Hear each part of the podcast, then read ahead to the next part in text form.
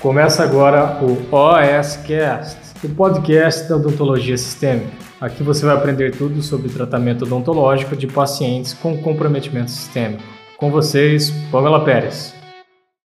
Doc, tudo bem com você? Eu sou a Pamela Pérez e hoje a gente vai falar sobre o atendimento de pacientes com Parkinson. O que você precisa saber para alterar aí no seu manejo odontológico antes de atender esses pacientes. Então vamos lá que eu vou te contar um monte de coisa. A primeira coisa que você tem que ter em mente é saber o que é o mal de Parkinson. Esse é um distúrbio neurodegenerativo progressivo que vai afetar ali a liberação de dopamina pelos neurônios. A dopamina é um neurotransmissor muito importante para gente. E esse neurotransmissor é responsável, entre muitas coisas, pelo nosso controle muscular, o controle dos movimentos, especialmente ali os movimentos mais delicados, como os das mãos, né, das expressões faciais. A dopamina também está responsável pelo nosso aprendizado, pelo nosso humor, pelas nossas emoções e também tem papel importante na nossa cognição e na nossa memória. Então já deu para sacar um pouquinho que se eu tiver um problema aí nessa distribuição, nessa liberação de dopamina,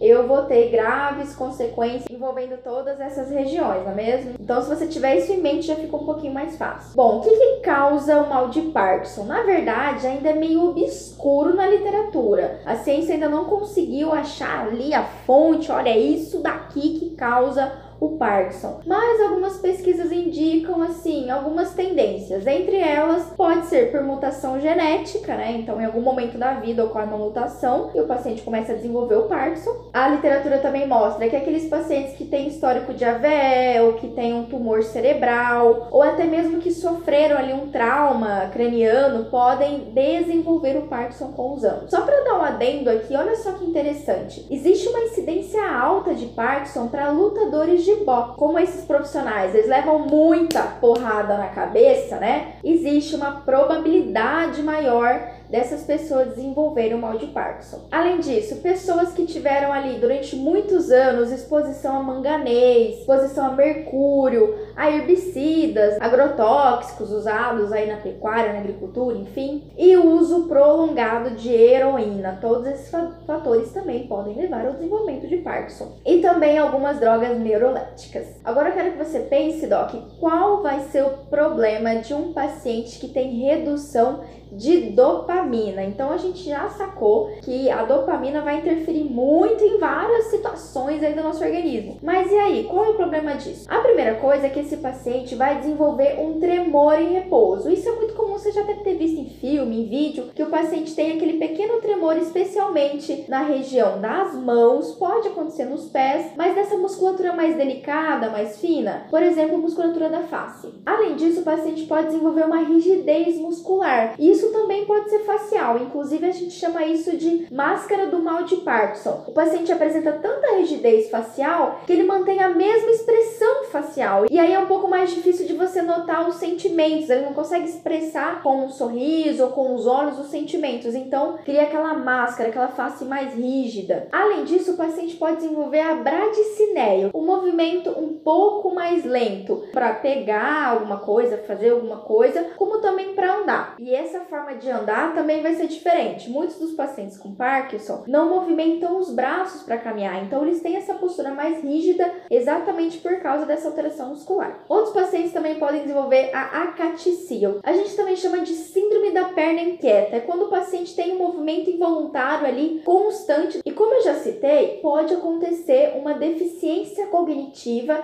e uma alteração de memória desses pacientes. Só para você ter uma ideia, 25% dos pacientes com mal de Parkinson Parkinson podem ter também demência. Além disso, o paciente vai apresentar distúrbios de humor, tanto depressão, ansiedade, podem até não expressar ali os sentimentos, o humor. Ok, Pamela, agora eu sei tudo sobre o paciente com mal de Parkinson. Mas e aí, com o que, que eu devo me preocupar, né? O que, que eu tenho que estar atento na hora de atender esse paciente dentro do consultório odontológico? Pois é, tem quatro pontos aí que eu considero mais importante que você tem que ter em mente na hora de atender esse paciente. Uma vez que eu tenho aí alterações motoras importantes, dificuldade aí do paciente fazer movimentos mais delicados, vai ter dificuldade para fazer própria higiene oral. Então, a primeira coisa que você tem que ter em mente quando você receber um paciente assim tanto orientar o paciente para fazer uma higiene oral correta, eficiente e principalmente orientar os familiares. Dependendo do grau do Parkinson, né, o avanço da doença, mais o paciente vai ter dificuldade no controle motor e mais ele vai precisar de ajuda. É por isso que a técnica correta de higiene oral tem que ser passada para o paciente, lógico, mas tem que ser principalmente passada para a família, para quem fica com ele. Filho, filha, esposa, cuidador, enfermeiro, não sei. Mas quem cuidar desse paciente precisa ajudar ele na hora da higiene oral. E é lógico, você pode indicar uma escova elétrica, você pode indicar uma escova infantil que tem um cabo um pouco mais grosso. Existem diversos dispositivos aí que a gente pode implementar na higiene oral que vão ajudar o paciente a ter um controle de placa bacteriana efetivo. Mas isso não basta, a gente sabe melhor do que ninguém. Paciente ígido, que não tem nenhuma doença, tem dificuldade de fazer o controle de placa bacteriana, quiçá paciente com Parkinson. Então, além das orientações básicas de higiene oral, você tem que conversar com a família e dizer que esse paciente precisa estar em constante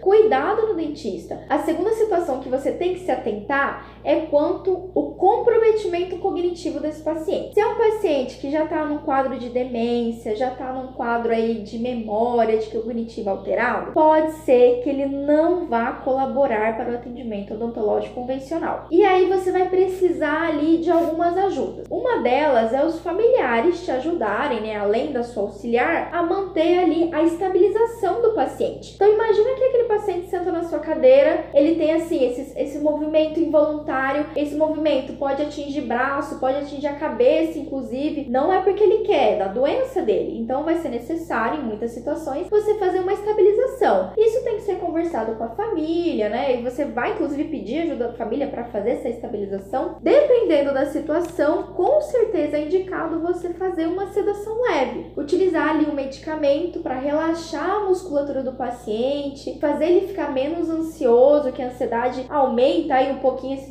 involuntários para você ter mais tranquilidade na hora de trabalhar. Porém, se for um caso mais grave, mais avançado do mal de Parkinson, alguns pacientes podem sequer sentar na cadeira. Eu já tive um paciente assim, que era igual uma criança. Ele entrou no consultório e ele ficou movimentando pelo consultório o tempo todo. Ele não conseguiu nem sentar na cadeira, porque o cognitivo dele já estava muito comprometido. Nesses casos mais graves, a indicação do tratamento odontológico é sob anestesia geral. Ainda mais se for o caso de procedimentos mais invasivos ou mesmo uma dentística. O terceiro ponto importante que você tem que ter em mente é que, uma vez que eu tenho uma alteração aí da musculatura, Alguns desses pacientes podem ter disfagia, ou seja, ele tem dificuldade de deglutir. Somando aí essa musculatura toda alterada, o paciente pode ter ali um acúmulo de saliva na boca. Não necessariamente isso é uma hipersalivação, ok? Mas sim, alguns pacientes não conseguem engolir essa saliva, não conseguem lidar com ela e pode ficar ali babando, ter acúmulo e é lógico que isso vai te atrapalhar pra caramba na hora do seu procedimento odontológico relógio. A minha dica para você resolver isso é tanto deixar a cadeira em 45 graus, vai diminuir o risco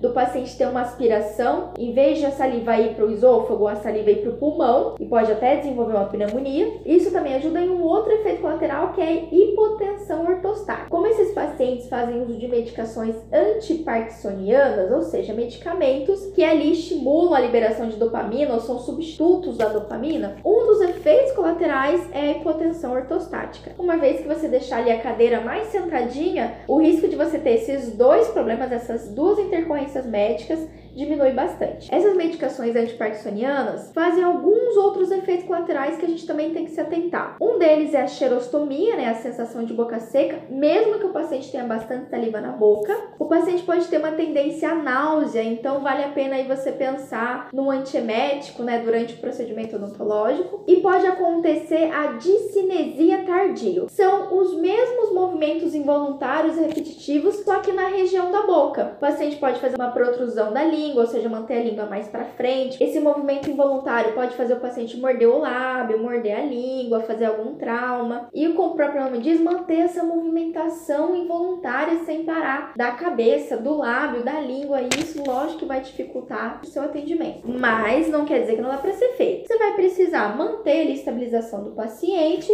talvez fazer uma sedação leve e requer um pouquinho mais de paciência. Não tem jeito. Não é porque o paciente está ali e não quer colaborar. Infelizmente, isso é neurológico, isso é involuntário, ele não consegue controlar esses movimentos. Tenha paciência, vá com calma, faça um procedimento por vez, mas no final dá tudo certo. E aí, só para acrescentar para você não dizer que eu não falei de interação medicamentosa, a gente precisa ter um pouco de cuidado na hora de prescrever eritromicina. Tudo bem que não é muito comum a gente prescrever esse antibiótico, mas se for o caso, a interação medicamentosa da eritromicina acontece com dois medicamentos, o Mirapex e o Requipe. Então, se o seu paciente usa relatar um desses medicamentos, tenha em mente que você não vai prescrever esse antibiótico. Usa amoxicilina, azatoclárito, menos eritromicina. Pode lembrar também que alguns medicamentos antiparkinsonianos fazem interação medicamentosa com os vasos constritores dos anestésicos locais que a gente usa. Então, a minha sugestão para você não ficar confuso aí com todas essas medicações é use no máximo dois tubetes anestésicos por procedimento. E se você não sabe, vou te dar uma última dica antes de ir embora. Lá no meu site tem um e-book para download que eu escrevi mostrando os passos que eu utilizo para atender pacientes com comprometimento sistêmico. Então, se você tem um pouco de dificuldade nesse assunto ou tem curiosidade, enfim, quer se aprofundar, vale a pena baixar meu e-book www.pamelaperes.com.br e você consegue baixar lá o e-book de graça. É para você, use e abuse. Tudo bem, Doc? Um abraço e até mais.